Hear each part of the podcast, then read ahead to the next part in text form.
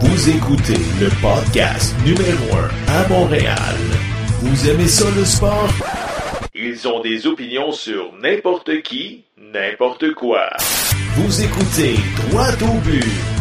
Voici vos animateurs, Gavino De Falco et Jean-François Dos Santos.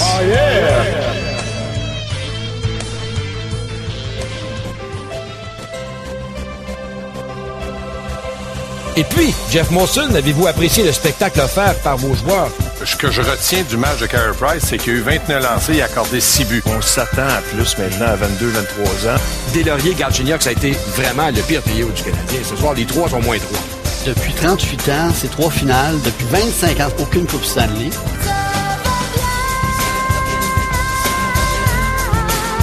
L'erreur de Carey Price. Le Canadien a toujours été un club, une organisation qui était parmi les meilleurs. Aucune Coupe Stanley. Quelle triste équipe, sans âme, sans leader, sans identité. On fait quoi? On n'a pas mis d'effort. Galchenyuk, c'est depuis le début de sa carrière qu'il y a un manque de constance. Et Drouin aussi. Être condescendant envers sa clientèle, voilà les problèmes d'une entreprise qui a le monopole depuis trop longtemps et qui ne se sent pas menacée. Lundi 29 janvier 2018. Bienvenue au podcast Droit au but, le podcast qui traite de l'actualité sportive à Montréal.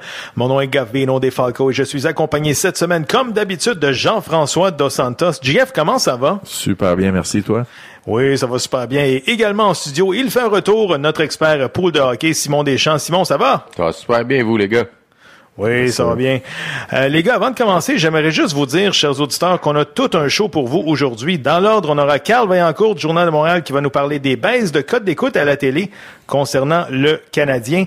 Dans le deuxième bloc de l'émission, on aura dans l'ordre l'ancien lanceur des expos et maintenant animateur au 98.5, Derek Aucoin, afin de revenir sur l'intronisation au Temple de la renommée de Vladimir Guerrero. Ensuite, l'ex-porte-couleur des Titans du Tennessee, Mehdi Abdesmad, va nous jaser de son parcours de joueur de football du cégep du Vieux-Montréal jusqu'à la NFL. Et pour terminer, nos collaborateurs habituels, c'est-à-dire le très coloré Père Noël, Nathalie Bruno à la boxe, Serge Leminx au sport universitaire et Antonio Ribeiro au soccer. Les gars, tout d'abord, qu'est-ce qui a retenu votre attention dans l'actualité cette semaine? JF, on commence avec toi. Il y a eu beaucoup de choses. Le- les matchs d'étoiles, on s'en fout pas mal, mais les concours d'habileté, c'est toujours impressionnant, autant NHL que NFL. Ensuite, il y a eu le transfert de Balou Tabla au Barça. Et Vladimir Guerrero intronisé à- au Temple de la Renommée. On peut pas passer à côté. Toi, Simon? Moi aussi, c'est sûr, moi, je suis un fan de baseball, donc euh, Vladimir Guerrero intronisé au Temple de la Renommée, c'est incroyable. Le seul bémol encore, c'est avec la casquette des Angels, malgré les huit saisons qu'il a passées euh, avec nos amours. Chers auditeurs, étant donné que c'est la pause du match des étoiles dans la Ligue nationale de hockey, le podcast Droit au but profite de l'occasion pour tenir sa remise de trophée mi-saison. Musique de cérémonie, s'il vous plaît.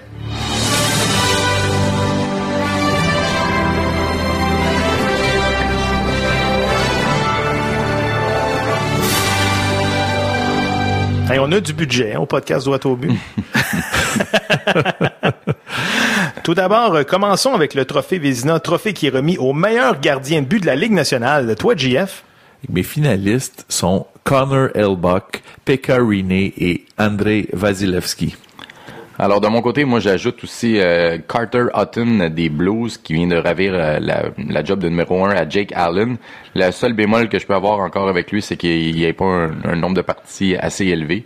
Mais pour l'instant, il y a une moyenne de 1,74. Le seul gardien de but sous les, la moyenne de 2. Et un pourcentage d'arrêt impressionnant de 943. Quand même, hein? Des statistiques que ton grand impressionnantes. gagnant, c'est lui? S'il réussit à se garder assez de, de, de parties d'ici la fin de la saison, parce qu'encore là, avec Jake Allen, on ne sait pas ce qui va arriver avec les Blues non plus. Euh, D'après moi, c'est lui mon récipiendaire. Mais Vasilevski, avec euh, ses 29 victoires, 6 blanchissages, euh, Ça va être dur à battre. Moi, de mon côté, c'est sans aucun doute Andrei Vasilevski, 29 victoires, deux défaites en prolongation, euh, 7 jeux blancs, une moyenne de 2,18 pour une moyenne d'efficacité de 931. C'est incroyable ça aussi. Quelle euh, saison pour le Cerbère du Lightning de Tampa Bay. Poursuivons avec le trophée Norris, trophée qui est remis au meilleur défenseur de la Ligue nationale. Toi, JF? Oui, J'ai plusieurs noms sur ma liste, euh, en y allant commencer par Piqué Souban. Il y a ensuite euh, Alex Pietrangelo, Drew Doughty, Mais exactement, maintenant, on se demande si on donne le trophée au meilleur défenseur ou à celui qui a le plus de points. Euh, c'est rendu euh, la tendance dans les dernières années. Moi, j'ai John Klingberg de Dallas, euh, encore, il est premier, euh, même un, un 6 buts, 42 passes pour 48 points, il est plus 14. Il y a encore Brent Burns qui avait commencé l'année euh, tellement lentement, puis rendu deuxième meilleur marqueur euh, chez les défenseurs avec 41 points, mais un différentiel de moins 21, ce qui peut euh, jouer gros dans la balance. Absolument. Et votre gagnant, c'est... Moi, j'y vais avec Klingberg de Dallas pour le moment. Ouais, puis il y a tout un slap shot, on l'a vu au concours d'habileté en fin de semaine. là. Moi, j'y vais avec Piqué. Hein? Piqué, Piqué, Piqué, Piqué. Oui, On n'a euh, pas le choix. Il y a quand même 12 buts, hein. c'est lui qui mène. euh, Oui. Il y a 12 Oui. buts, 25 mentions d'aide, 37 points, plus 8. Ouais, très belle saison. Pour euh, l'ancien porte-couleur du Canadien de Montréal. Là, on va avoir du fun. La prochaine catégorie, le trophée Calder, remis à la meilleure recrue de la Ligue nationale. On commence avec Simon. Euh, moi, j'ai mes trois récipiendaires pour le moment. C'est Matthew Barzell des Highlanders, 51 points. Et, il, il a fait une éclosion incroyable dans, dans les trois dernières semaines ou le dernier mois. On avait notre petit dragon aussi, Bowser, toujours euh, le meneur avec 24 buts, 43 points. Et je vois qu'une surprise, Yanni Gourde de Tampa Bay, un petit gars de chez nous, plus 19, 33 points. Et mon choix du début de l'année, j'avais Nico Ischier. euh, ça fait patate pour le moment, 29 points, mais il est dixième, il est dixième Quand quand, même. même. pour le moment. Toi, JF. Écoute, euh, j'ai pas mal les mêmes noms que toi. Euh, par contre, si on compare, exemple, selon moi, les deux en tête, là, c'est Barzell, Bazer. Bazer, il y a pas vraiment grand monde avec qui il joue. Fait que, selon moi, c'est lui qui se démarque. C'est lui qui mérite la recrue de l'année. On poursuit avec le trophée Jack Adams, trophée remis au coach de l'année dans le circuit Batman. Simon encore? Ben, mes trois choix, c'est pas mal le même. Là. Gérard Galland avec Vegas, euh, c'est incroyable. Ouais. Une fiche de 32, 12, euh, 4, euh, une différentielle de plus 36 dans les buts. Personne ne voyait Vegas là. C'est la meilleure équipe, ben, la deuxième meilleure équipe de la Ligue Ouais. pour le moment. Sinon, j'avais des, euh, j'avais Jared Bednar avec Colorado. On se rappelle que ça a été la pire équipe de l'année passée avec 48 points euh, au total de toute l'année passée. Sinon, John Cooper, ben, il est premier à Tampa Bay. C'est Euh, vrai, fait un job incroyable. Toi, ça. Moi, dans mes finalistes, je rajouterais John Hines. Oui, avec avec les- Jersey. avec les Jersey, Devils, le club ouais. allait nulle part, puis là, ils ont une fiche euh, positive, puis c'est un beau club à regarder aller. Mais le gagnant, sans aucun doute, Gérard Galland. Je pense que c'est unanime, là, les trois, là, Gérard Galland. là. On peut lui donner le trophée tout de suite. No contest. Oui, absolument. Maintenant, la prochaine euh, catégorie, le trophée Selkie remis au meilleur attaquant défensif. Ben, écoute, euh, Il n'y a pas de Plekanec, hein, non? non. Non, ok, pas cette année. Non, mais, Non. hey, as-tu regardé le concours d'habileté? Ah ouais, un Là, petit il, est, ouais. rendu avec une cinquième cible dans le milieu, là. Oui, il devrait c'est mettre vrai. un plastron avec un logo des Bruins. C'est facile, c'est juste là qu'il lance. Oui, c'est vrai. Non, mais sérieusement. gagnerait à tous ok. les coups, là. Mais sérieusement, là, votre trophée Selkie, là. OK, les- mes trois finalistes, William Carlson, Las Vegas, il a 42 points, c'est, euh, plus 26, c'est quand même une saison incroyable, personne ne le voyait là. là. Euh, ensuite, ben c'est sûr qu'il y a Patrice Bergeron, il a gagné l'année passée, encore une fois, 42 points, plus 24, il a manqué beaucoup de matchs. Puis il faut pas oublier le, le rat aussi de Boston, le Brad Marchand. C'est vrai. 50 points, plus 24 également. Un joueur qu'on on adore détester. Encore suspendu euh, pour cinq parties avec son, euh, son petit coup de coude à Johansson. euh. Oui, hein, ça, je pense que ça va y faire mal dans la course Il- du Selkie. Il a quand même eu le droit de participer au match des étoiles. Ça, pour moi, c'est un... En tout cas, il gagnera pas le Lady Bing cette année. Non, ça c'est sûr, le gentilhomme, aucune chance. Ni cette année, ni des années à venir. Non, c'est ça. Le trophée Maurice Richard, le Rocket. Le trophée qui est remis au meilleur buteur de la Ligue nationale. Alex Ovechkin, 30 buts. Il est Ben oui, encore hein. une fois au sommet de Quelle son art. saison encore pour le numéro 8. Avec le lancer le plus rapide au match des étoiles aussi. euh, c'est euh, très, très, très impressionnant. Mais il y a Nikita Kucherov aussi. Il a 27, euh, 27 buts. Premier marqueur de la Ligue. Il pourrait facilement... avec- Lui, il est jumelé à Stamkos. Donc, les deux... euh, quand les deux marchent Ouais, à, absolument. à plein régime, euh, c'est deux joueurs qu'on ne peut pas passer sous silence non plus. Mais euh, Ovi, c'est lui qui a, qui a l'avantage. euh, il On, rapporte... on disait qu'il était fini il y a trois ans, euh, Ovechkin, puis il ralentit pas, là. Hey, J'allais regarder euh, justement au match des étoiles avec ses cheveux gris. là. C'est incroyable. C'est épouvantable, mais il est encore au top. Puis, sérieusement, c'est impressionnant de regarder aller. Là. Prochaine catégorie, le Art Ross remis au meilleur pointeur de la Ligue nationale de hockey. Puis là, on a des belles courses là, cette année. Là. Toi, JF? Ben écoute, Nikita Kucherov, 64 points en 49 parties. Nathan McKinnon, 60 points, 48 parties. Vraiment un réveil incroyable. là. Euh, une saison qui surpasse toute attente. Euh, Phil Kessel, encore une fois, encore au sommet. Malgré tout le monde le déteste, on dirait qu'il est overweight. Pas grave, il est toujours là, puis ça marche tout le temps. Toujours dangereux autour du filet. Il joue avec Crosby, Malkin aussi. c'est Mais pourtant, c'est lui qui a le plus de points de, de ces trois joueurs-là. Donc, euh, Kessel, euh, Mais je pense qu'ils vont manquer de gaz un peu parce que Ouais, justement le Kucherov, le Stamkos, le, même votre plus, John grande, Tavares. votre plus grande déception cette année dans le Art Ross? Pour moi, c'est Connor McDavid la plus grande déception. Vous autres? Oui, McDavid euh, performe vraiment en dessous des attentes. Euh, on s'attendait à, à le voir premier marqueur de la ligue, euh, euh, mais tout Edmonton euh, en arrache présentement. Il n'y a aucune, euh, comme on dit, secondary scoring. Leon Draisaitl aussi en arrache. Incompréhensible qu'est-ce Ouais, qui a se passe beaucoup- dans cette ville-là. Il y a beaucoup de trop d'attentes, je te dirais, envers McDavid. Tout doit passer par lui. Euh, Draisaitl, bon, il y, a, il y a des histoires, des rumeurs à gauche à droite sur, sur, sur son cas. Il Euh, signer un gros contrat, justement. Mm-hmm. Ça a peut-être, euh, il attendait peut-être ça. Pourtant, il est tout jeune. Les gars, la dernière catégorie, le trophée Hart, qui est remis au joueur le plus utile à son équipe. Là, là, on a des excellents candidats et on a des candidats cette année qui proviennent du champ gauche. Là. GF, Écoute, euh, moi, mes finalistes, Nathan McKinnon, John Tavares, puis Johnny Gaudreau. Johnny Gaudreau, tu sais, le monde, ah, ah, il a une saison incroyable, puis il est pas mal tout seul dans, dans son camp. Nathan McKinnon, c'est incroyable. C'est, selon moi, c'est lui qui devrait gagner, mais, tu sais, on... ça, c'est le même club qui a pas fait les séries l'année passée, Colorado, qui était dans la cave. Puis cette année, là, toute une saison pour Nathan McKinnon. On aurait dit que le fait que Matt Duchesne soit échangé, hein, c'est devenu son équipe. Simon? ça, ça a contribué en même temps à la déchéance des sénateurs. Déjà qu'elle allait pas super bien, mais j'ai de la misère à croire qu'un seul joueur peut faire autant de différence dans une chambre ou sur la glace. Mais euh, Nathan McKinnon, depuis le départ de, Duchesne. de Duchesne, là, il fait flèche de tout bois. So- 60 points, deuxième meilleur marqueur de la ligue. Euh, Kucherov, pour moi, dans mes trophées Hart aussi parce que c'est lui qui domine les compteurs. Euh, Tampa Bay, il trône au premier rang. Euh, moi, j'avais Vasilevski aussi parce que justement, il domine la ligue dans- chez les gardiens de but avec 7 blanchissages, comme disait Jean-François tantôt, 29 victoires, moyenne de 2,18. Euh, c'est très, très important pour une équipe. C'est c'est là qu'on voit qu'on n'a pas besoin d'avoir un goaler à 10 millions par année pour, euh, Là, je vous écoute, pour là, performer. euh, je vous écoute. Il n'y a pas beaucoup de joueurs de Canadiens que vous avez mentionnés. Ben, joueur, non, mais si tu regardes pour DG de l'année, Bergevin est là. Ah oui? Ben oui, il fait des cadeaux à tout le monde, fait que c'est sûr que le monde l'aime, ils vont voter pour lui. Ils vont voter pour lui, il va y avoir plusieurs votes. Oh, ça c'est drôle. En terminant, les gars, j'aimerais ça connaître votre prédiction sur le gagnant de la prochaine Coupe Stanley. Quelles seront les deux équipes qui vont s'affronter cette année?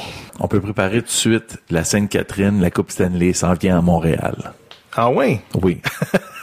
Piqué Souban va lever Ah oui, c'est le vrai. précieux trophée et il va le ramener à Montréal. Oh my God. Je vois God. en finale contre Tampa Bay.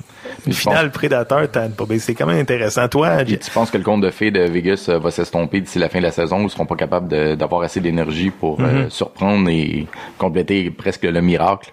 Écoute, je pense que ils- ce qu'ils ont fait jusqu'à présent, c'est déjà un, un conte de filles en, tant- en tant que soi. Là. Eh, ça va s'arrêter, Vegas, à un Ah moment oui, donné, ah là. oui. Mais on disait ça. On, on dit ça depuis le début de la On saison, puis on ça, disait ça ça, mois d'octobre, novembre. donc, euh. Ainsi de suite. Toi, Simon, euh, ta prédiction, la finale? Moi, dans l'Est, euh, j'aime beaucoup euh, Washington. Euh, c'est un club qui, année après année, on dit toujours qu'ils sont dus. Euh, Braden Oldby, euh, un des meilleurs gardiens de la, de la Ligue quand même. C'est sûr que Tampa Bay vont dur à battre, mais je pense que cette année, euh, Washington euh, euh, vont profiter du fait que, pour l'instant, euh, Pittsburgh, euh, c'est toujours leur ennemi numéro un en série. Puis là, pour l'instant... On avoir- dit ça chaque année des Capitals, c'est leur année, c'est leur année. Je le sais. Sérieusement. Puis dans l'Ouest, tu vois qui? Je vais y aller avec euh, champ gauche, moi aussi. Je vais y aller avec euh, les Jets de Winnipeg. Euh, les Jets de Winnipeg, ils ont Connor Hellebuck, encore un gardien de but fantastique. come Euh, on! fantastique, le gardien de but. On a Blake Wheeler, il y a Patrick Liney, il y a Bufflin, il y a Phillips qui va revenir, il y a True Ball. C'est vrai. True Donc, Ball, quoi, qui va manquer 6 à intéressant. 8 semaines euh, avec Hey, une J'ai hâte, d'avoir mais- les codes d'écoute à NBC, une finale Jets Capitals. Ça va être vraiment être incroyable. Je pense que c'est Batman qui euh, va faire des ulcères d'estomac. La coupe va revenir au Canada. C'est c'est ça, mais c'est sûr que si Winnipeg est là, au Canada, les codes d'écoute vont être là. Ah, ça, c'est sûr. Les gars, un gros merci. On a eu du fun avec nos prédictions. Toujours du plaisir entre amis les boys. À parler là, on parle de, prédiction. On fait une, une dernière petite prédiction sur le Super Bowl? Ah, ouais, donc, ouais, donc, Facile, les pattes. 31-20. 31-20, toi, JF? Facile, les pattes, peut-être pas autant que ça, là. Mais Ok. t'aurais un touché. Ok, Bon, ben, moi, je vais avec les Eagles, juste pour brasser la soupe un petit peu. Les Eagles, 24 à 20. Mais pourquoi t'es tout le temps de même? Je sais pas, je suis négatif, hein. Toujours, toujours tu es à contraire de tout le monde. All right, merci les gars. On va rejoindre le journaliste du Journal de Montréal, Carl Vaillancourt. Selon un article paru dans le journal La Presse cette semaine, les codes d'écoute à la télé des matchs du Canadien, que ce soit à RDS ou à TVA Sport, sont à la baisse. On en discute avec le journaliste du Journal de Montréal, Carl Vaillancourt. Carl, comment ça va? Super bien, toi, Gavino? Oui, ça va super bien. Carl, euh, fallait s'y attendre avec la saison de Vache Maigre et le spectacle désolant que nous offre la Sainte Flanelle cette année, que les codes d'écoute allaient baisser drastiquement. Ton commentaire? Ben, écoute, écoute, il faut comprendre d'abord, Gavino, lorsqu'on analyse euh, le portrait de l'ensemble des codes d'écoute, ben c'est sûr et certain qu'il y a plusieurs éléments qu'on doit tenir compte. D'abord, l'un des éléments que moi, euh, qui n'a pas été mentionné dans l'article, mais qui moi m'attire l'attention, c'est peut-être la migration des auditeurs vers d'autres chaînes. On le sait, là, euh, la diffusion du hockey, oui, se fait euh, sur le, le sur la câble de distribution, sur RDS, sur TVA mais il y a également beaucoup de sites de streaming, euh, des sites pour la rediffusion directement sur des sites Internet. Euh, on pense notamment à NHL Reddit, qui est quand même le, plus prisé souvent là, par les amateurs de hockey ici au Québec. Et je peux te dire, ça, c'est une donnée qu'on n'a pas. Euh, je, je, suis en train de faire les démarches seulement de mon côté pour savoir euh, est-ce qu'effectivement il y a moins d'intérêt au, Québec pour écouter le hockey ou les gens se sont déplacés vers d'autres médiums d'information pour écouter le hockey. Puis ça, c'est vraiment euh, peut-être ça qui manquait, je te dirais, dans l'article de la, de la presse, n'était pas en mesure de pouvoir dire s'il y avait effectivement moins de gens qui écoutaient le hockey ou tout simplement que les canaux de diffusion euh, qui sont utilisés par la majeure partie des, gens ont changé avec les années. On sait, là, euh, on compare beaucoup avec 2010-2011. C'était pas encore très en vogue les plateformes de streaming à cette époque-là. Puis encore moins au début des années 2000. Fait que lorsqu'on fait des comparaisons, euh, ben, c'est tout l'écosystème médiatique qui a changé au fil, au fil des années. Donc, c'est important de prendre ça en compte lorsqu'on dit que ça a baissé de 13% peut-être que la réalité est tout autre lorsqu'on va prendre connaissance des chiffres sur les plateformes de streaming également. Carl, crois-tu que la disparition de l'émission La soirée du hockey affecte les codes d'écoute du CH? Ben écoute, j'ai jamais été un très grand fan moi, de la soirée du hockey, euh, honnêtement. Je l'écoutais plus ou moins. Euh, puis je te dirais qu'aujourd'hui, moi-même, j'écoute souvent les matchs sur des plateformes, euh, sur des plateformes de rediffusion. Ben, je les enregistre, puis je les écoute plus tard parce qu'on est tellement achalandé, il y a tellement de choses qu'on veut faire, qu'on sait que le hockey, là, c'est la présentation de hockey, c'est un divertissement.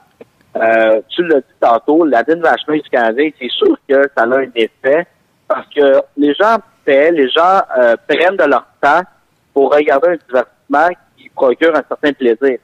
Euh, lorsqu'on a une équipe qui est plus ou moins compétitive, euh, lorsqu'on est dans une position où justement le, le spectacle qui est offert aux partisans n'est pas à la hauteur des espérances, mais c'est sûr et certain que de ce côté-là, ben, ça l'affecte énormément les codes d'écoute. Carl, on a appris dans l'article que RDS et TVA Sport paient environ 60 millions de dollars afin de diffuser des matchs de la Ligue nationale de hockey. Et le plus inquiétant, c'est qu'il y a une baisse de 23% chez l'auditoire cible, soit les 25-54 ans. Qu'est-ce que tu en penses? Comme, euh, comme je te dis, euh, tantôt, on n'a pas toutes les données dans l'article de la presse qui nous permettent vraiment d'en tirer des conclusions qui sont, je te dirais, euh, euh logiques, à l'abri de, de peut-être d'erreurs ou de, de, variations quand même assez importantes au niveau des marges d'erreur. Ben, donc, de ce côté-là, on doit être vraiment prudent parce que, tu sais, je regardais les chiffres, c'est basé seulement sur les cotes d'écoute, mais il y a déjà une marge, il y a une certaine euh, comme je disais tantôt, peut-être une possibilité de migration vers mhm. d'autres canaux pour voir les matchs. Puis ça, ben, on l'avait pas dans l'article. Est-ce qu'il y a moins de gens qui écoutent l'hockey ou les gens ont simplement changé les médias avec lesquels ils utilisent pour consommer ces produits de divertissement? Et, c'est ça, moi, encore, qui demeure la question. Si on a 100, 000 personnes au Québec qui écoutent sur des plateformes de, euh, sur des plateformes Internet de hockey, on n'a pas, on n'est pas en position, c'est simplement que là, on doit revoir peut-être le modèle d'affaires. Euh, on doit peut-être justement euh, rajouter peut-être la section Internet dans les possibilités qui s'offrent aux mhm. consommateurs, du côté d'RDS autant que du côté de TVA Sport. Oui, mais il y a le fait aussi que RDS, TVA Sport, c'est plus des chaînes de base là, pour les câbles distributeurs. Fait que les gens ils ont peut-être moins d'argent à mettre là-dessus aussi. Là. Ah, c'est sûr. on le sait, euh, les gens en moyenne, oui, le, salaire minimum va augmenter de 75 sous là, au mois de mai, mais on n'est pas on n'est pas là, là. On est on est ailleurs. Là, on parle, les gens en moyenne ont de moins en moins de revenus disponibles, de revenus discrétionnaires pour des loisirs comme la. Combien de personnes, toi, moi, euh, Jean-François, connaissons, se sont abonnés à des câbles comme Netflix pour 10 dollars par mois, mm-hmm. qui leur permettent d'écouter leur série télé, qui leur permettent de... moi, de, mon, de, ma tranche d'âge, euh, de, de, frais universitaires euh, fraîchement déballés, Euh, J'en connais tous, facilement une centaine. Ah, ça, c'est sûr. Donc, donc, si chacun fait cet exercice dans son réseau à lui, ben, l'exercice est assez facile de déterminer qu'il y a peut-être de moins en moins de gens qui écoutent la télévision tout court. Tout court, pas juste le hockey, mais toutes les postes. Absolument. Exactement. Carl Vaillancourt, journaliste au Journal de Montréal. Merci beaucoup et on se reparle la semaine prochaine pour une autre chronique. Un plaisir.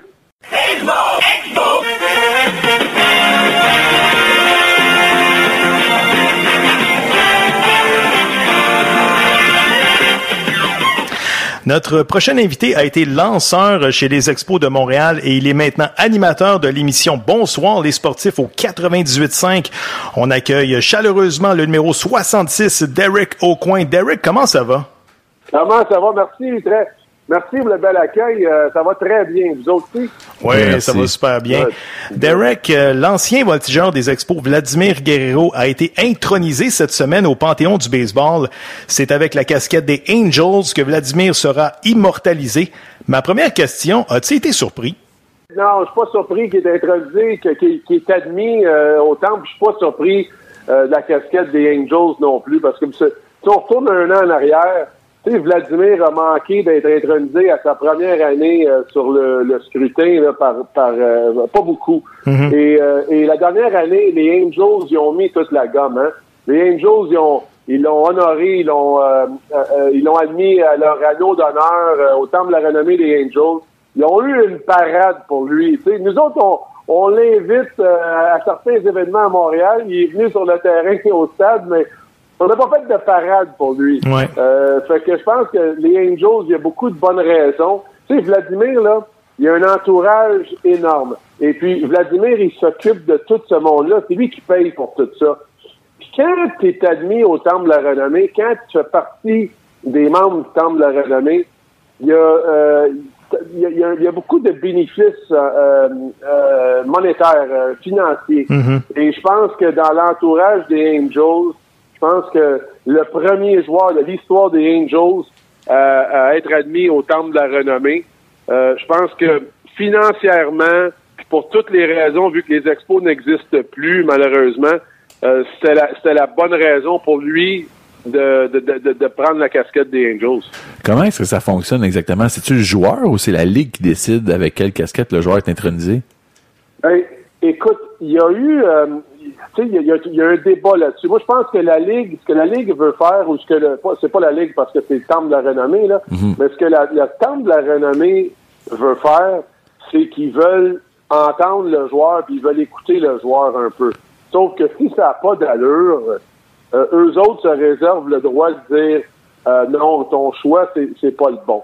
Euh, si on regarde une coupe d'années en arrière, et puis la façon que Andre Dawson avait quitté les Expos de Montréal, euh, Andre Dawson en 2010, lui, sa préférence aurait été d'être admis avec la casquette des Cubs. Le temple a tranché, puis ont dit, regarde, on comprend, là, ça, ça, ça, ça a mal fini avec les expos, les expos sont plus là, mais euh, le plus gros de ta carrière, ça a été fait avec les expos, donc ce sera avec la casquette des expos. Euh, dans ce cas-ci, euh, Vladimir et, les expos et les Angels, il n'y avait pas de mauvaise décision. Par contre, il n'y a jamais eu de joueur avec une casquette des Angels. Euh, le temps de la renommée, il faut qu'ils vendent des billets aussi. Hein? faut qu'ils vendent des billets, faut qu'ils vendent des memberships. C'est, une société qui opère avec un budget.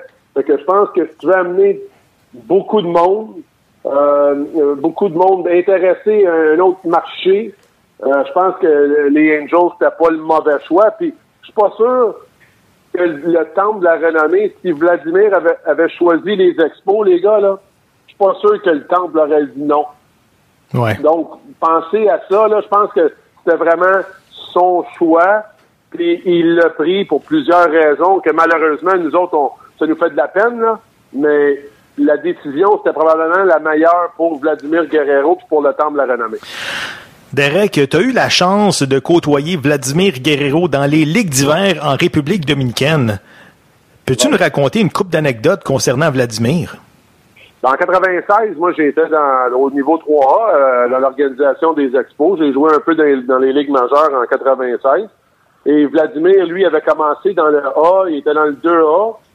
Et euh, on entendait beaucoup parler de ce, ce jeune prodigue-là, d'un joueur incroyable qui avait un élan puissant, euh, un bras canon, il courait vite sur les sentiers. euh, on entendait parler de ce, joyau, de ce diamant brut. Et euh, j'ai pas eu la chance de, jouer avec lui lors de la saison 96, mais euh, après la saison 96, moi je suis allé jouer en République dominicaine dans la Ligue d'hiver.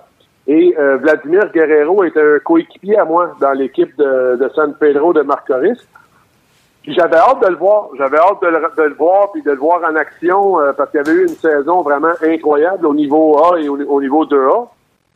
Mais il était souvent blessé. Il était pas souvent au, au terrain. Puis un peu en République dominicaine, tu, tu te présentes quand ça te tente. Puis tu t'en les pratiques, c'est un peu optionnel. Fait que euh, Vladimir, je le vois, je l'ai- pas vu souvent. Ben là, moi, je posais des questions à certains vétérans qui jouaient avec moi parce que j'avais hâte de voir Vladimir. Et euh, les gars me disaient, ah, regarde, il y a tout le talent au monde, mais euh, il est souvent, souvent blessé, puis on, on le voit pas vraiment avoir une, une longue carrière dans le baseball majeur, parce que c'est pas quelqu'un qui prend soin de lui, c'est c'est pas quelqu'un qui est au gym, qui s'entraîne. Tout ce qu'il y a, c'est vraiment naturel. Et euh, il a réussi à avoir une carrière incroyable avec ça, euh, parce que, euh, tu sais, on, je peux pas, peux pas blâmer les gars de penser ça initialement, mais Vladimir a réussi euh, pour le, le, long, le long de sa carrière d'éviter des longues séquences, des longues blessures. Et euh, il y a eu des statistiques euh, absolument incroyables. Derek, euh, j'aimerais ça te faire écouter un extrait d'un match des expos du Réseau des sports avec à la description Denis Casavan et Roger Brulotte. On écoute. C'est en direction du champ gauche. À la piste de. Circuit.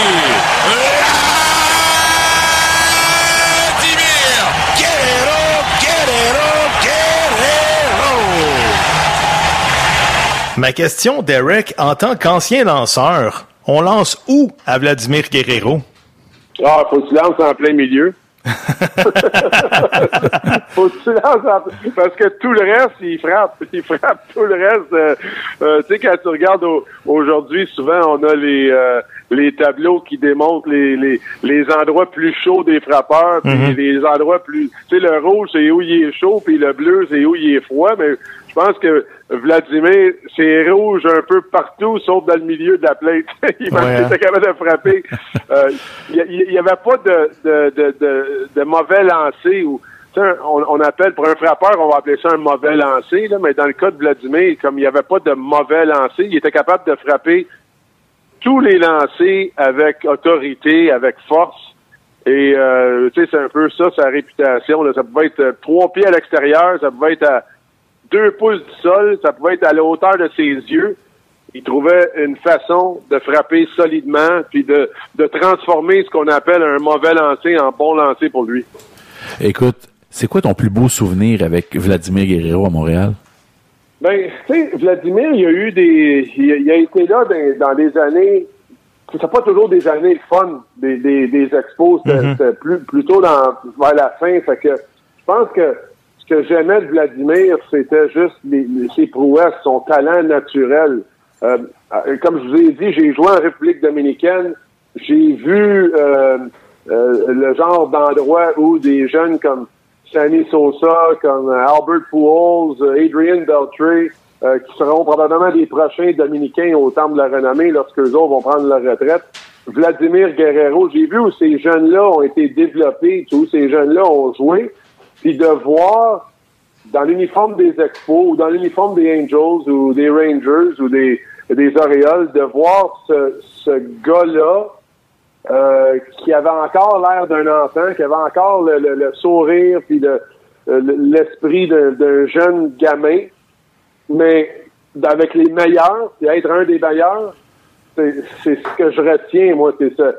Moi, c'est ça que j'aime. C'est ça que j'aime du baseball, c'est de voir des adultes qui ont des habiletés incroyables jouer un jeu d'enfant, un jeu qu'on aimait beaucoup lorsqu'on était jeunes, nous autres aussi, mais de le jouer avec une aisance, avec euh, euh, euh, avec une démonstration de- d'excellence incroyable. C'est ça, le- l'ensemble de l'œuvre de Vladimir. J'ai pas de j'ai pas de moment précis que que je me suis attaché. J'aime l'ensemble de l'œuvre de ce gars-là qui était un grandi pauvre en République dominicaine et qui est devenu euh, un joueur du temple de la renommée. Absolument.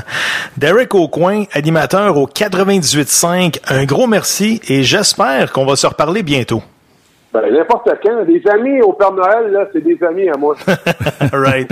Merci, Derek. Salut, Jeff. Salut, Merci. moi. You're listening to the best podcast in Montreal. Drawato Bill. With your host Covino DeFalco and JF Dos Santos. Le podcast Droit au but est fier de recevoir aujourd'hui l'ancien porte-couleur des Titans du Tennessee dans la NFL, Mehdi Abdesmad. Mehdi, comment ça va? Ça va super bien et toi? Oui, ça va super bien. Euh, Mehdi, avant de connaître ta prédiction concernant le 52e Super Bowl entre les Eagles et les Patriots, j'aimerais ça qu'on parle de ton parcours après ton séjour avec les Spartiates du Vieux-Montréal. Qu'est-ce qui s'est passé après? Oui, donc euh, par la suite, je suis allé à Boston College où que j'ai joué pendant cinq ans. Euh, à partir de ma deuxième saison, je suis devenu partant. Puis euh, par la suite, une blessure à mon genou gauche qui m'a fait qui a qui a qui a fait que j'ai manqué ma saison 2013 et 2014.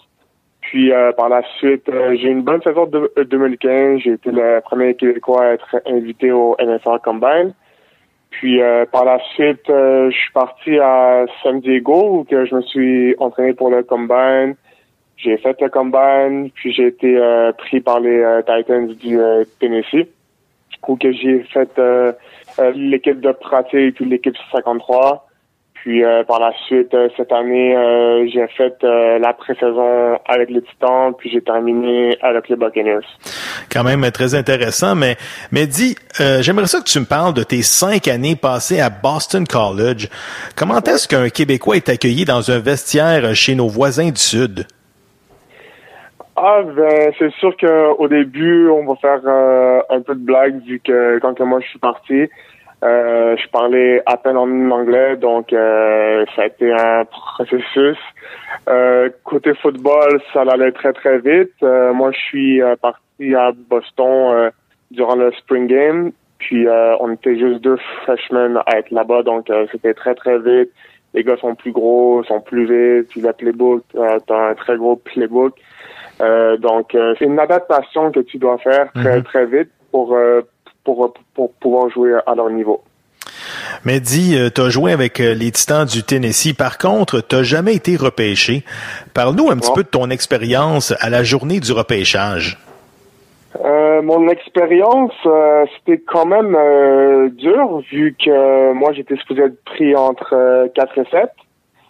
Puis euh, donc euh, il y avait toute euh, ma famille puis euh, mes amis proches qui étaient venus à la maison. Mais bon durant durant la journée t'as t'as t'as des teams qui te téléphonent pour te demander ah, comment comment ça va? Y a-t-il des équipes qui t'ont téléphoné?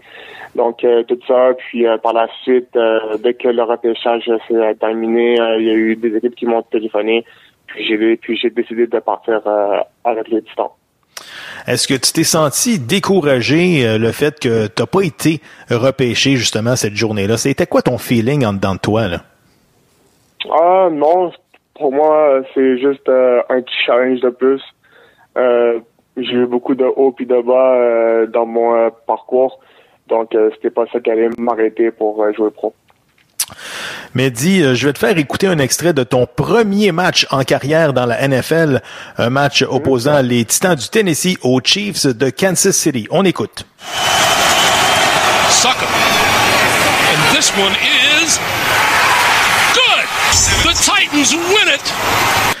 Mais dis, un placement pour donner la victoire sur le dernier jeu du match. Parle-nous de ton expérience comme premier match. Ah, c'était c'était très très bien. Euh, c'était dans le match, euh, c'était c'était le match contre les contre les Chiefs, donc on était dans un des des stades les plus bruyants dans tout le monde.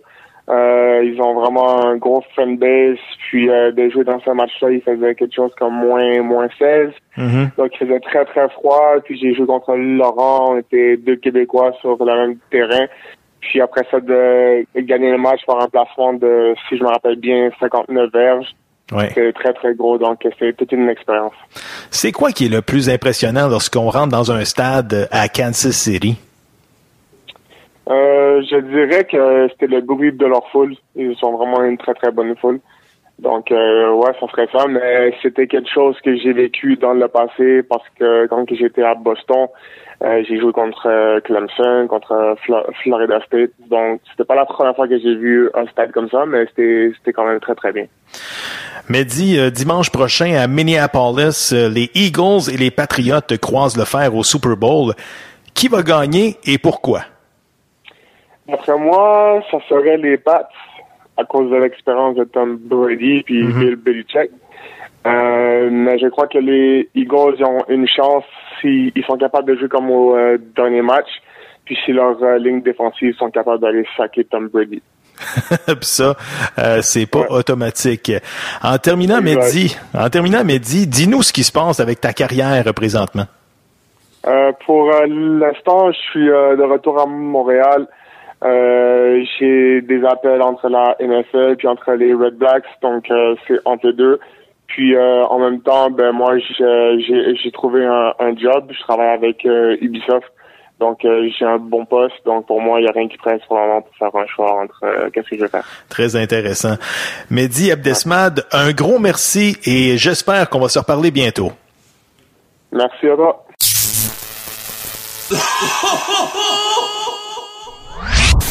Personnage coloré de la scène sportive montréalaise. Son énergie est époustouflante. Avec lui, on ne reste pas sur sa soie. Voici le commentaire du Père Noël. On va rejoindre le Père Noël en direct du pôle Nord. Le Père Noël, comment ça va? Des lauriers, des lauriers, des lauriers! Écoute, avant de te parler de, des lauriers, Père Noël, j'aimerais ça que tu me parles de Vladimir Guerrero, qui a été intronisé au temple de la renommée dans le baseball majeur euh, cette semaine. Ton commentaire? À lui, en tout cas, il attendait pas la, la, la, balle dans la zone des prises. Même si c'est en haut, en bas, frapper un bas à terre, il a fait de la frapper, il était capable de la mettre au bord. On va lui donner du crédit, mais ça aurait été le fun qu'ils mettent la casquette des expos. Je sais pas qu'est-ce que ça va faire, mettre la casquette des Angels au temps de la renommée. En tout cas, ben, j'espère qu'il l'a fait pour le cash. Mais non, oui, avec l'argent qu'il a fait des majeurs, il n'y a pas besoin d'argent, on est tous d'accord? Ouais, ça c'est sûr. Père Noël, c'est la pause du match des étoiles dans la Ligue nationale de hockey. J'aimerais ça connaître ta plus belle surprise et ta plus grande déception jusqu'à maintenant dans le circuit Batman. Ben, comme, comme tout le monde le sait, c'est Canadien, c'est l'équipe de mon cœur. Les Flyers, c'est l'équipe de mon style. Avec la shape que j'ai, là, Noah n'a pas une shape de Gilles Latulippe. Il est monté, c'est un gros frame. Puis il aime ça, le jeu robuste. Puis les Flyers de Philadelphie, avec leur attaque, le Giroud, Borachak, Couturier, les jeunes qui ont en défense, là, je trouve que c'est une belle surprise dans la Ligue nationale. Puis j'espère qu'ils vont qu'ils vont avoir un spot des playoffs pour, euh, pour les voir euh, les, les voir sur l'attaque à 5 et euh, voir la bouteille d'eau partir en arrière du goaler. Puis euh, pour ta déception euh, cette fois-là? Ben, j'en, ai deux déceptions, euh, Gabino. Euh, j'ai Canadien avec Galchenyuk. Le Galchenyuk, avec ce talent qu'il a, il devrait scorer plus de buts que ça. Puis Pacioretty, euh, il, il est revenu dernièrement. Là. Il, a, il a commencé à scorer, mais il devrait en donner un petit peu plus, surtout avec l'attaque à 5. Puis Jonathan, mais on mettre Jonathan Drouin aussi. Là. il, il a eu une grosse game l'autre soir là, contre Colorado. Il, il contre son ancien, euh, son ancien teammate, là, euh, Nathan McKinnon. Il y a eu une grosse game. Ça serait le fun de le voir plus souvent sur la carte de pointage, euh, Jonathan Drouin, parce que c'est un, un joueur électrisant. C'est un Québécois comme le Deslauriers, même affaire. Le Deslauriers, il a du cœur, il a moins de talent, il a pas des mains tant que ça, mais il lance au net. C'est ça que j'aime de lui. Puis j'espère que Marc Bergevin, il va le signer à long terme euh, des Lauriers, là, un, un contrat de 1,5, même ça va aller jusqu'à 2 millions, euh, 3-4 ans, minimum 3-4 ans pour lui des Lauriers. Puis aussi, un autre de mes des déceptions, c'est euh, c'est le, le- celui le, le dauphin de Sidney Crosby. McDavid avec ses Oilers d'Edmonton. Qui ont, qui ont fait un bon chemin des playoffs l'année passée. Euh, cette année, je trouve que c'est une grosse, grosse, grosse déception euh, dans la Ligue nationale. Où est-ce qu'on peut suivre tes activités, Père Noël, en terminant? Ben là, manquez pas ça, là, la semaine prochaine, là, pour le Super Bowl, là, sur, sur, euh, sur Twitter, à Père Noël Poker, là, des vidéos, le Père Noël des airs, du troisième câble qui va se ramasser sur des tables, qui va faire des, des, des, des, des cheers à la Steve Austin avec deux bières dans les mains. Là. La bière, elle va voler au, euh, au Super Bowl des chums à Bromont avec euh, JC au 91 Là. Manquez pas ça sur Twitter à Père Noël, Poker. Euh, vous allez en avoir pas d'argent. C'est sûr que les deux palettes d'en avant, ils vont vous sortir. OK, on va donner un beau à Canadien en finissant. On n'a pas le choix. Carrie est allé au des étoiles. On a besoin de lui. Puis, tu sais, il reste 33 games à la saison. Le Canadien, il faudrait qu'il en gagne 25 sur 33. Je pense qu'il va falloir qu'on aille faire un tour à l'oratoire Saint-Joseph bien vite. Mais on y en sort juste pour lui. On sort des câbles à booster. Carré, carré, carré! Bonne semaine, les boys! Puis merci de nous écouter là, à travers la province du Québec. Là.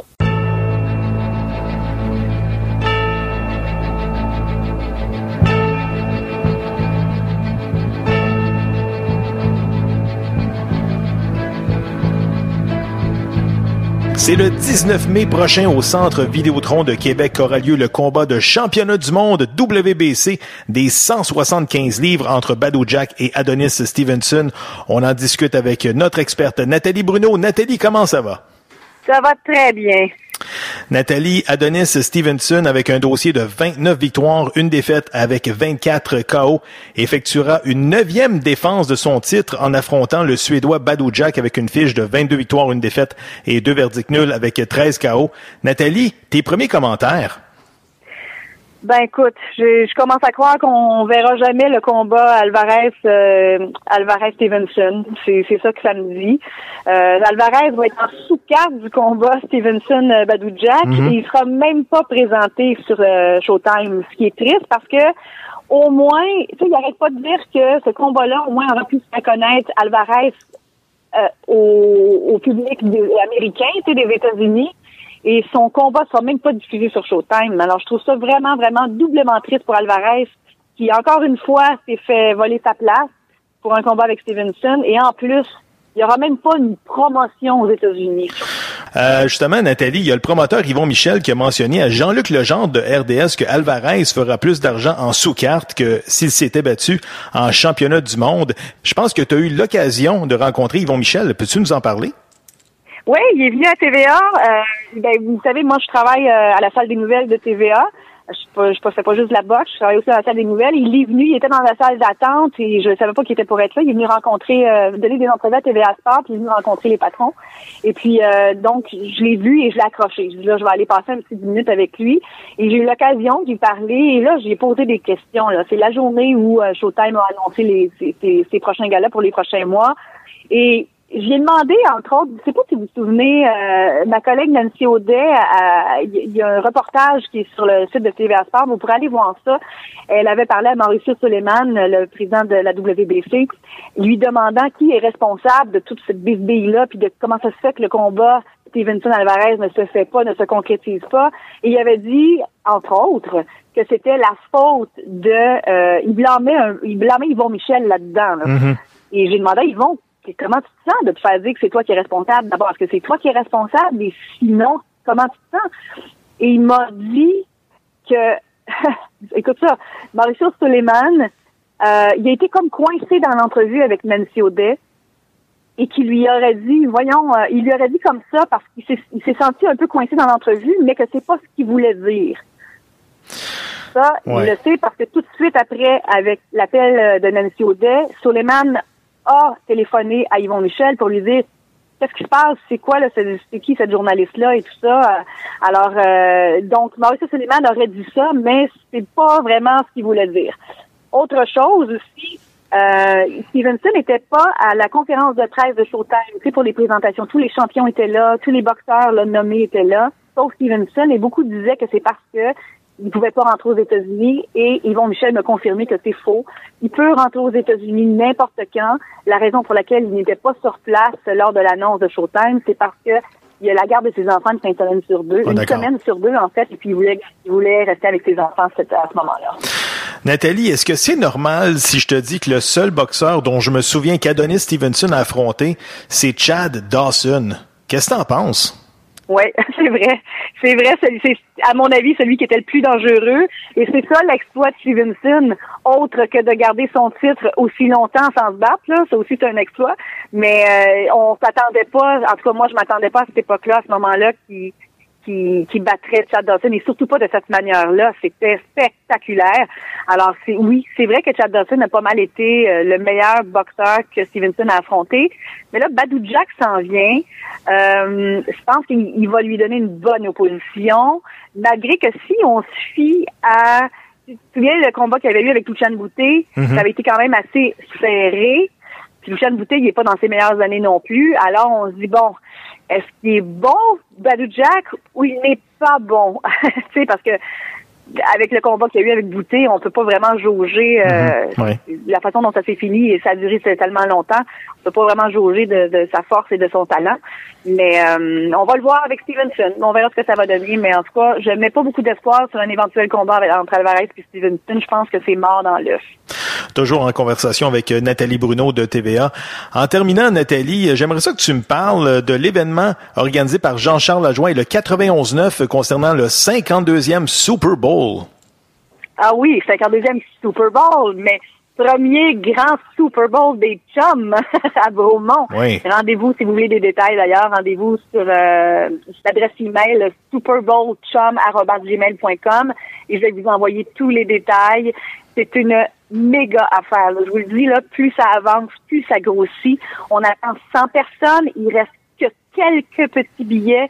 Des prix de présence pour tout le monde, je vous le garantis. Il va y avoir 100 personnes sur place et il n'y a pas personne qui va partir les mains vides. Personne. Et il y en a qui vont partir avec des fichus de beaux prix. Je vous dis, on a pour plus de 10 000 de prix, là, de prix de présence. Wow, wow. Alors, ratez pas ça. Sincèrement, toi, tu vas être là, hein, Ben oui, c'est sûr que toute l'équipe de droite au but va être là, le Père Noël va être là, Jean-François va être là, moi je vais être là, et toi également tu vas être là. là. Ah, moi, je serai là. Et euh, il y a peut-être des petites surprises de ma part aussi. je dis rien de plus, je dis rien de plus. Il y a Bob de Lachenay aussi qui va Cool. être là. Ah mon Dieu, il y a vraiment tous nos euh, tous nos personnages et nos, nos vedettes du 91-9 là, qui nous appellent souvent euh, et qu'on adore vont être sur place. En plus de tout le public là, qui sont avec nous. Et c'est vraiment, vraiment le fun. J'ai vraiment hâte. Et si, ben si, je je je dis pas si ça fonctionne, ça fonctionne. Ça va fonctionner, c'est sûr. selon moi, c'est vraiment le début d'une grande tradition annuelle. Jean-Charles, c'est ce qu'il veut en faire. Et regardez, c'est gros cette année. Ça va être encore deux, trois fois plus gros l'année prochaine, je vous le garantis. Nathalie, c'est sûr qu'on va s'en reparler dans le show la semaine prochaine. Un gros merci, puis on se reparle la semaine prochaine, Nathalie. Avec un immense plaisir. On va rejoindre notre collègue Serge Vlaminx pour faire un tour d'horizon dans la dernière semaine sur la scène du sport universitaire. Serge, comment ça va? Ah, ça va très bien. Très étourdi après tout ce que j'ai vu. Serge, tout d'abord, au hockey masculin, les Patriotes de l'UQTR se sont inclinés samedi dernier 5 à 2 face à Ottawa et leur place en série ne tient qu'à un fil, eux qui sont pourchassés par RMC et Laurentian. Tes commentaires? Ouais. Ouais, mais pour resituer les gens, là, on est- on ne donnera pas ça en détail, mais rappelons que à cause qu'ils ont utilisé un joueur inéligible, ils ont été sanctionnés, ils ont quitté la deuxième position pour se retrouver en huitième position. Et ce matin, la situation est celle-ci. Ils ont un seul point devant Laurentian et RMC, et les deux équipes qui les suivent ont un match de plus à jouer, risquent donc l'élimination.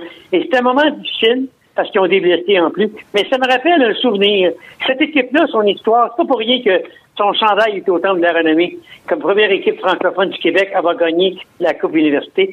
Euh, C'était la saison 95-96. Dernier match de la saison régulière, Trois-Rivières est à Ottawa. Et une punition très douteuse à l'endroit de Marc Bocage.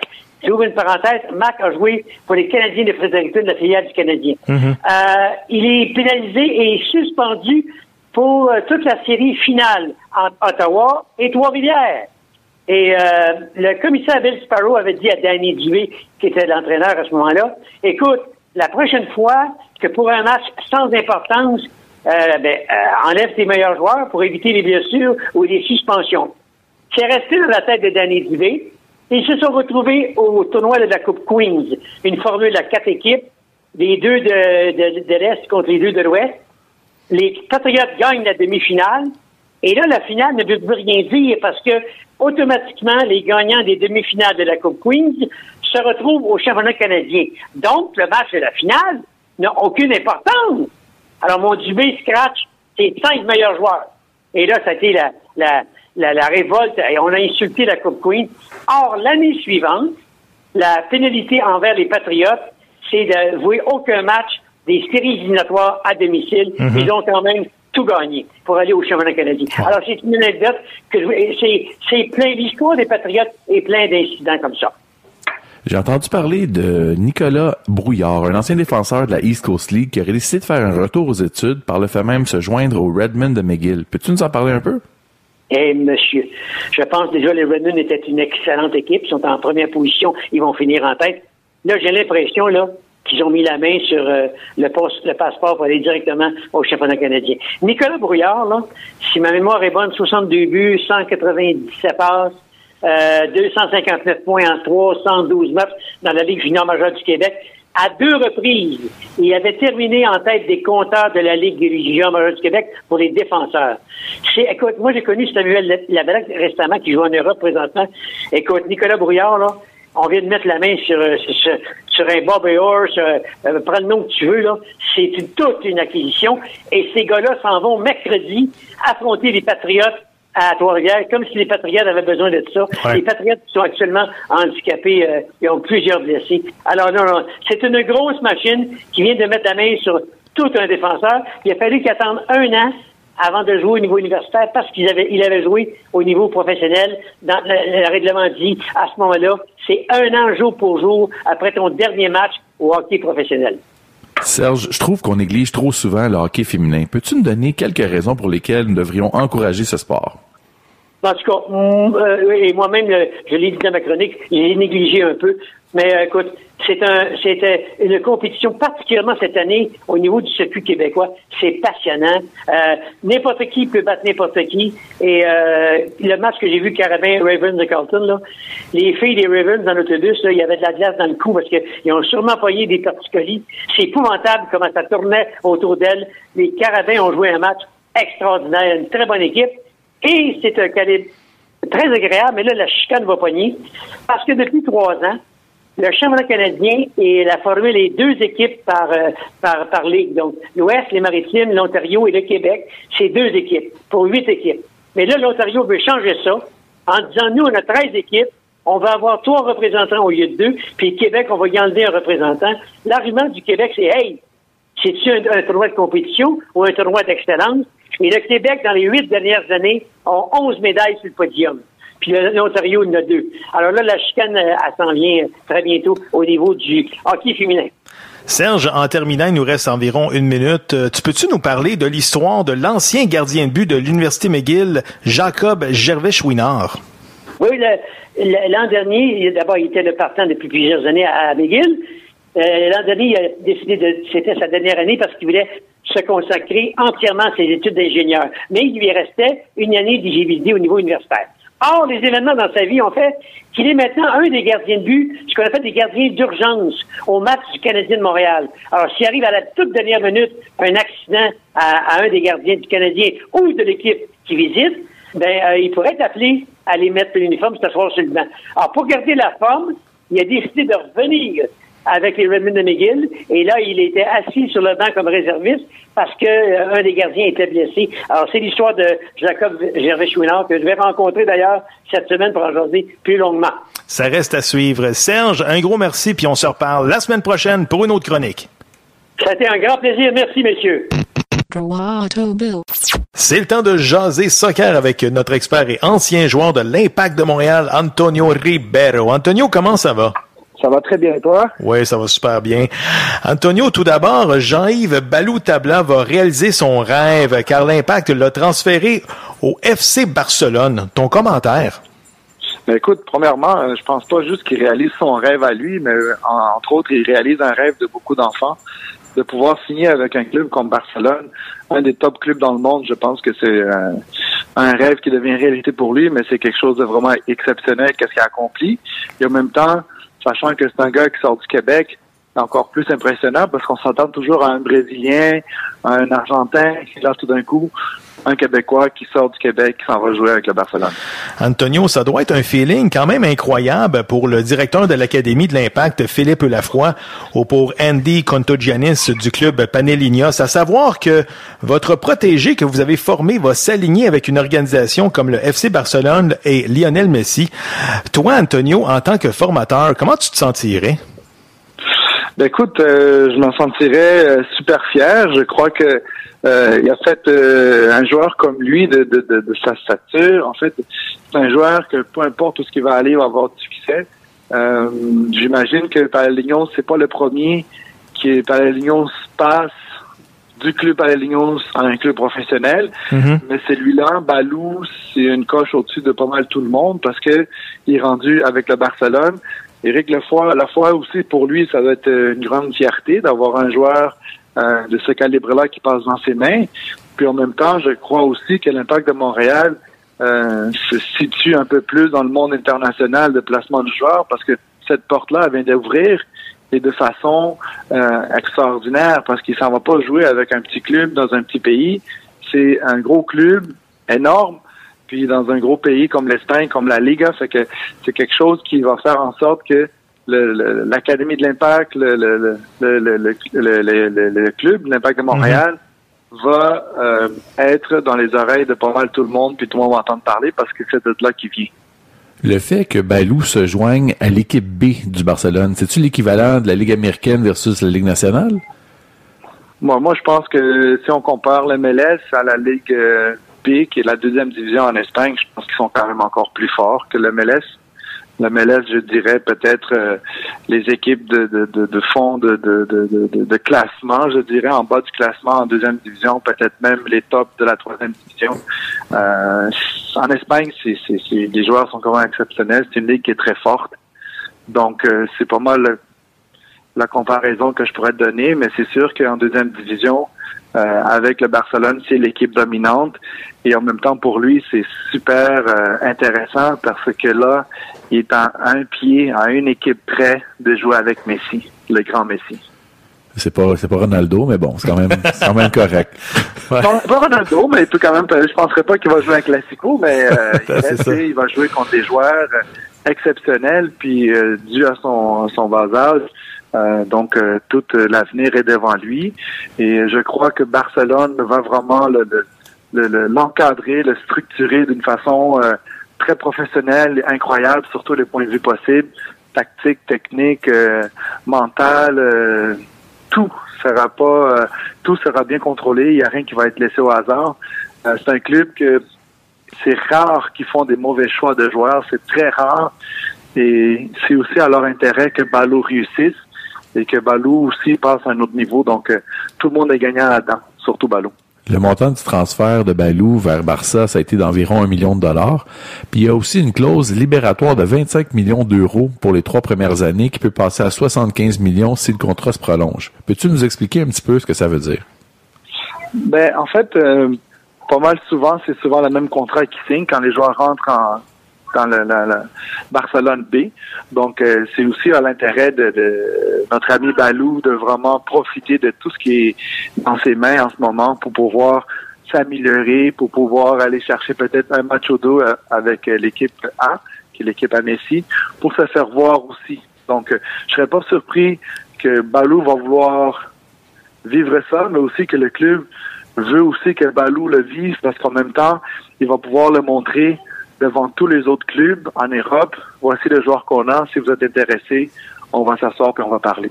Donc, euh, euh, je penserais pas que ça va être quelque chose qui va être fait immédiatement, mais dans un éventuellement, euh, je pense à moyen terme, ça devrait se faire. Et euh, j'espère qu'il va pouvoir saisir sa chance. Antonio Ribeiro, ça commence à sentir le soccer, le camp d'entraînement de l'impact. C'est sûr qu'on va s'en parler la semaine prochaine. Donc, à la semaine prochaine pour une autre chronique, Antonio. Super, merci beaucoup. Bonne journée à vous. Chers auditeurs, merci d'avoir été là cette semaine et avant de vous laisser, on aimerait ça vous faire écouter le nouveau segment à l'émission, le segment Dans ma bulle. JF, c'est quoi ça dans ma bulle? On vit ensemble un moment de l'histoire du sport qui s'est jamais produit mais qu'on a décidé de créer. Cette semaine, on vous amène non pas au stade olympique mais bel et bien au parc Labatte du bassin Peel.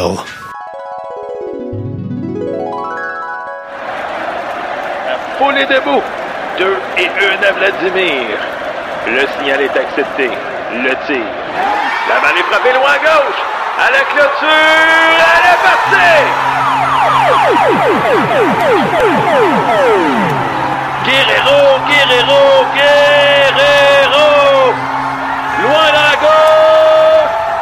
Son 500e circuit en carrière. La balle sort du stade de la batte. On le retrouve dans le bassin field.